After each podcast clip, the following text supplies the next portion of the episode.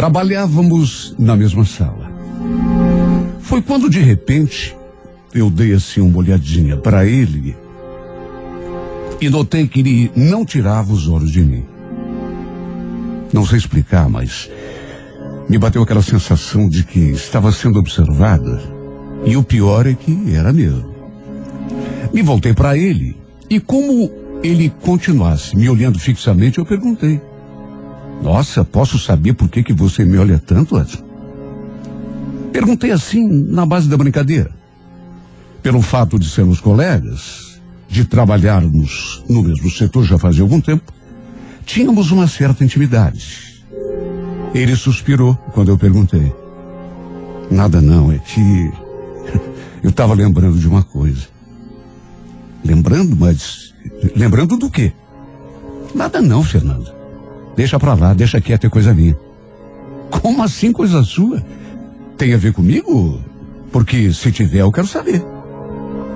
Ele ficou me olhando assim em silêncio durante algum tempo, como se estivesse se perguntando se devia ou não contar. Ou de repente, criando coragem. E como eu fiquei insistindo, pelas tantas ele falou. Quer saber mesmo? É que ontem eu sonhei com você. Era do sonho que eu estava lembrando agora. Tá, mas então me conta. Como foi o sonho? Ele não quis me contar. Mas eu insisti um monte, mas ele se negou a contar o que tinha sonhado comigo. Só que eu também não sou boba. E pelo jeito dele, só podia ser um desses sonhos eróticos. Mesmo porque ele ficou dando indiretas, dizendo que tinha sido um sonho muito bom, mas que não podia me contar porque não tinha coragem. A verdade é que essa história do sonho ainda deu muito pano para manga. No decorrer daquela semana, por exemplo, a gente conversou um monte a respeito desse sonho. Eu ficava provocando, perguntando, insistindo que ele contasse. E ele se negando. E olha, talvez eu nem devesse ter feito isso. Porque se tivesse ficado quieta no meu canto, talvez essa história teria um outro desdobramento. Eu lembro que um dia depois do almoço, a gente ficou ali conversando na frente da empresa. E mais uma vez eu voltei à carga. Pedi que ele contasse o que tinha sonhado comigo aquele dia. E para ser sincera, eu não imaginava que ele fosse falar aquilo. Tá bom, Fernanda. Já que você está insistindo tanto, eu vou te contar. Esse sonho que eu tive, a gente. Enfim, a gente estava, você sabe, na cama, fazendo amor. Meu Deus do céu, repito. Eu perguntei, eu insisti, mas nunca pensei que ele fosse tão direto. Ficou aquela tensão no ar. Na verdade, nós dois ficamos sem jeito. Eu, porque insisti, e ele, porque finalmente confessou. E o pior é que ele ainda completou olhando para mim bem sério. Pena que foi só um sonho. Olha, eu fiquei tão constrangida que me arrependi em pensamento de ter insistido tanto. Fiquei tão sem jeito que, sem saber o que falar. Ah, para de ser bobo. Só falei aquilo e a gente entrou. Só que, na verdade, as coisas entre nós nunca mais foram as mesmas depois daquele momento. Repito, trabalhávamos algum tempo ali naquela sala. Estávamos o tempo todo juntos. E desde esse bendito dia, sempre que a gente se olhava, ou que conversava, mesmo que fosse um assunto nada a ver, assunto de trabalho, parecia que tinha alguma coisa pairando no ar. Eu era casada. Tinha dois filhos lindos. E gostava do meu marido. Até porque o Marcos era um homem bom. Um homem de família. Me adorava. Só que, de uma hora para outra, minha cabeça virou uma confusão só. E tudo por conta daquele bendito sonho. O Edson, por sua vez, era separado. Não tinha filhos tinha 49 anos e eu tinha 38. E juro, pelo tempo que a gente já se conhecia, eu nunca imaginei que ele fosse despertar uma atração tão forte em mim. E tudo por conta daquele bendito sonho que ele teve comigo. Sabe, sempre que eu o pegava olhando para mim, eu logo imaginava que ele estivesse recordando o sonho. Isso mexia tanto comigo. Antes mesmo de ele confessar que estava apaixonado, eu já desconfiava, porque o modo como ele olhava para mim não era normal, não era comum. E foi justamente esse seu modo de me olhar que mexeu tanto comigo. Eu lembro que um dia o flagrei olhando para mim e fiquei tão sem jeito, como sempre ficava, que fiz aquela brincadeira. Nossa, que tanto você me olha, Edson. Olha, se você disser que está lembrando daquele sonho de novo, eu te mato, viu? Eu ri, mas ele continuou sério, me olhando como se quisesse ler o meu pensamento. Até que falou: Quer saber? Não estava lembrando do sonho, não. Eu só estava aqui pensando no quanto você é linda. Ai, Edson, para com isso. A gente aqui cheio de serviço e você aí com essas suas brincadeiras. Quem disse que eu estou brincando? Estou falando muito sério. Para mim, você é a mulher mais linda desse mundo. Eu acho que foi naquele exato momento que eu percebi que ele realmente não estava brincando. Estava falando muito sério. Seus olhos brilhavam. Olha, ninguém quer imaginar a confusão de sentimentos que se instalou aqui na minha cabeça, porque foi uma coisa tão repentina e ao mesmo tempo mexeu tanto comigo. Nem eu mesma conseguia entender o que estava se passando dentro de mim. Eu e o Edson já nos conhecíamos há quase dois anos. E durante esse tempo todo, ele sempre foi apenas um bom amigo, um colega de trabalho e nada mais do que isso. Juro que nunca olhei para ele com algum interesse. Até porque era casada e gostava do meu marido. Sempre respeitei o Marcos acima de tudo. Só que de uma hora para outra, parece que eu perdi o controle sobre mim mesma. Tudo o que eu sentia pelo Edson mudou. Sabe, só de olhar para ele, só de sentir seus olhos pousados em mim, já me dava aquele arrepio. Aliás, até coisas que não deveriam acontecer começaram a acontecer. Por exemplo, quando via conversando com alguma colega, eu sentia ciúme. Meu Deus, faz sentido uma coisa dessa? Eu casada e sentindo ciúme de outro homem. Eu me pergunto até hoje, como que pode um sentimento de amizade se transformar numa coisa de paixão, de desejo? Só sei dizer que foi exatamente isso que aconteceu comigo. Até que um dia, durante o almoço, ele me convidou para sairmos depois do trabalho. Foi o primeiro convite que ele me fez. E não fez nem questão de disfarçar. Até porque naqueles últimos tempos a gente andava se olhando mais do que devia. Estava mais do que na cara. Que estava rolando uma paquera entre nós dois e se alguém olhasse para a gente com mais atenção, perceberia. Lembro que nesse dia ele falou, Fernanda, eu estou precisando muito conversar com você. Tem coisas que eu preciso te falar e já faz muito tempo. Você topa sair para a gente conversar? Depois do serviço? Ai, Edson, não sei, eu... Olha, eu já até imagino que você vai me falar. Eu... Eu tenho um pouco de medo. Mas medo por quê? Como medo por quê, Edson? Você sabe que eu sou casado. Tenho filhos. Não quero estragar meu casamento nem minha vida. Você é separado, né? Não tem nada a perder. Ele não se deu por achado e continuou insistindo.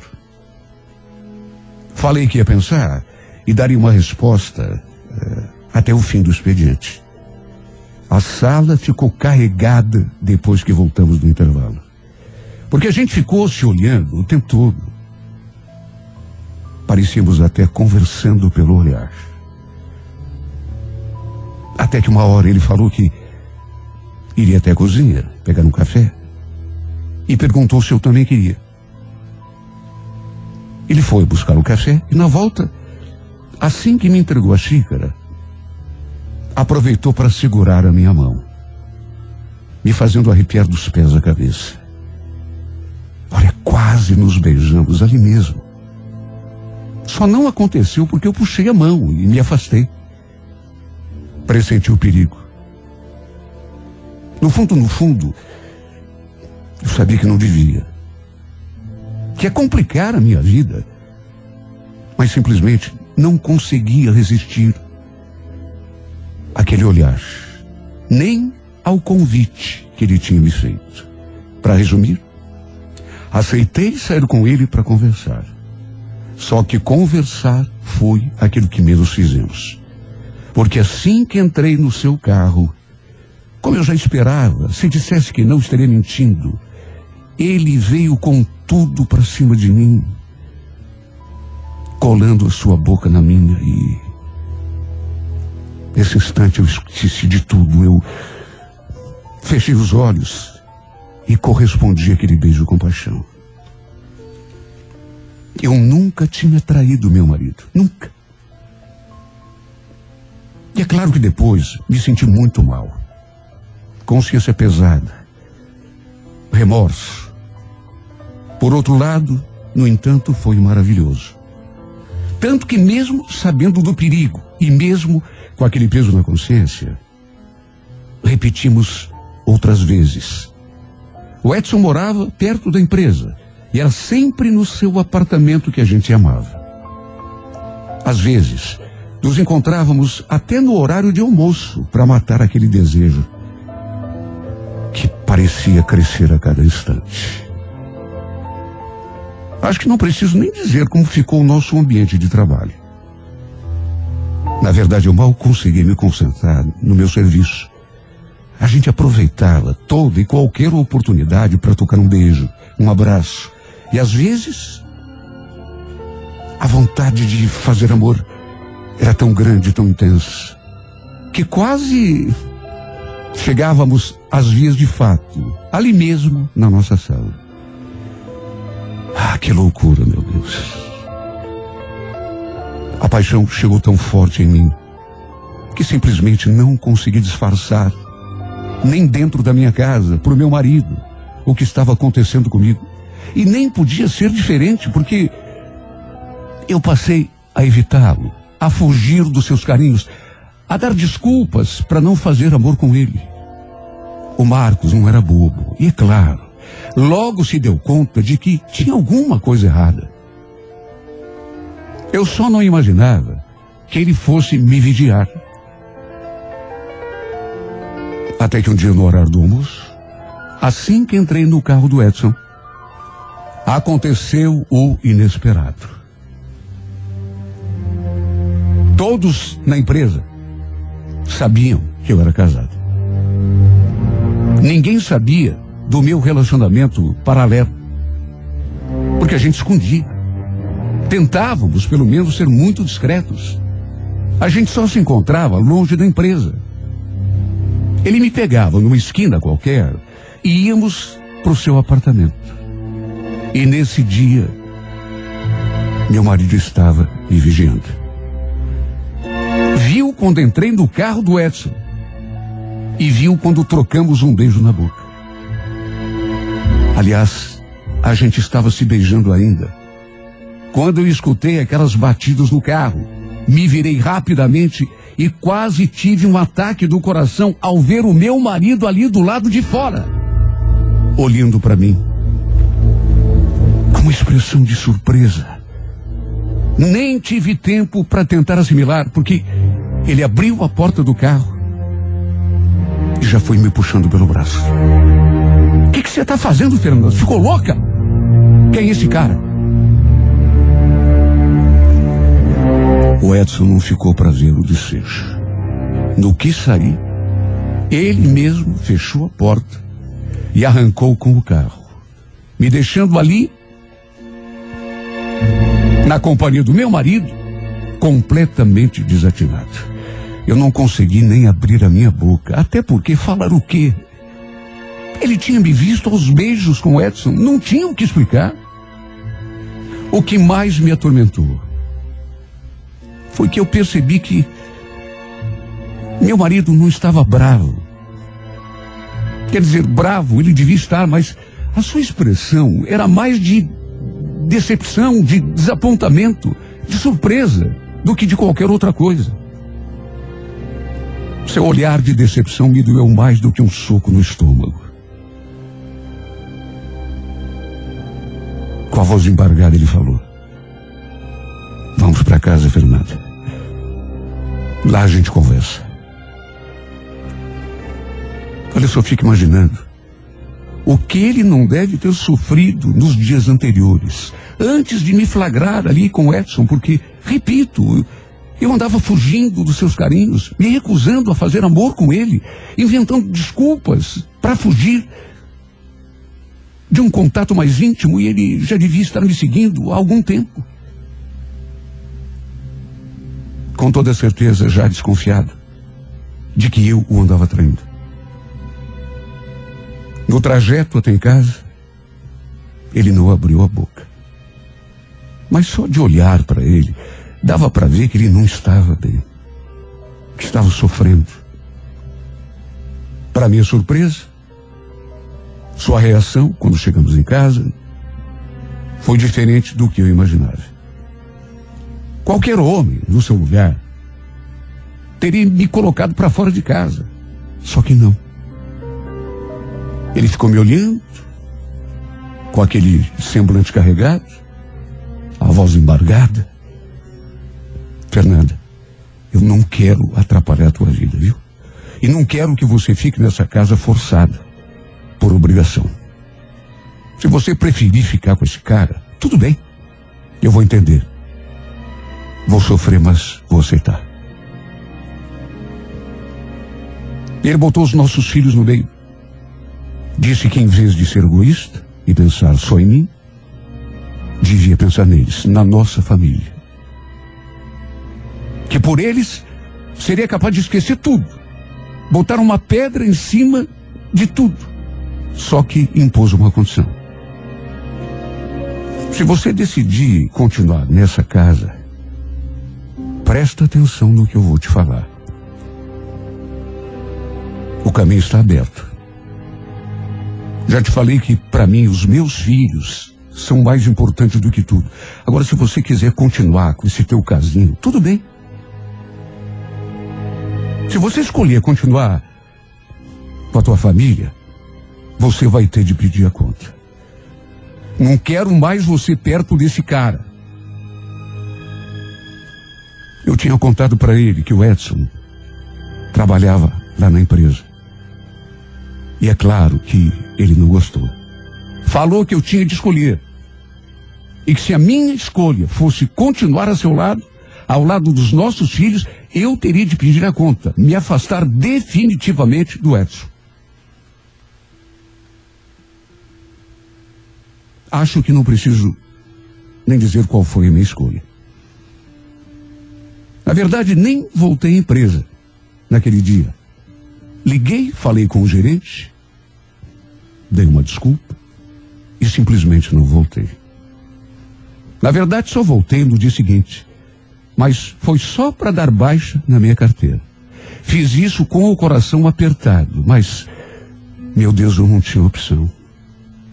Entre minha família e uma paixão, é claro que escolhi a minha família. Jamais deixaria dos meus filhos Sabe, por homem nenhum desse mundo. Quando entrei na sala para pegar as minhas coisas, O Edson me olhou em silêncio e, olha, me deu até um aperto no coração. A gente não pôde nem conversar, nem pude explicar o que estava acontecendo porque o gerente estava perto. Na verdade, nem depois a gente conversou. Eu ensaiei ligar para ele um monte, ou mandar uma mensagem, mas resolvi deixar quieto, me afastar em definitivo. Palavras para quê? Estava tudo acabado mesmo. No dia seguinte, meu marido chegou em casa com um chip novo.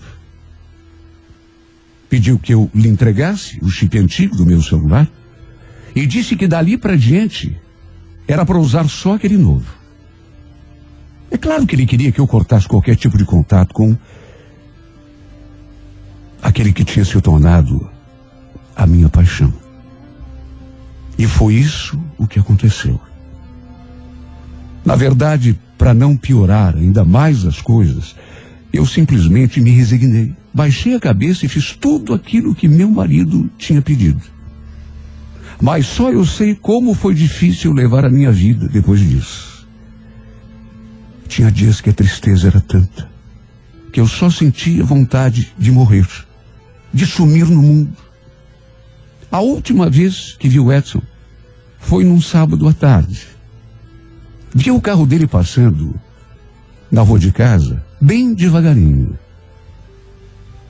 Depois eu acho que ele acabou desistindo e se afastando de vez. Virei as costas a uma paixão pela minha família, sobretudo pelos meus filhos. E apesar de saber que fiz a coisa certa, só Deus sabe a que preço. Não existe dor mais doída do que viver longe da pessoa por quem a gente está apaixonado. Não sei até quando essa dor vai me machucar. Só sei dizer que estou fazendo tudo o que é possível para conseguir esquecê-lo, tirá-lo da cabeça,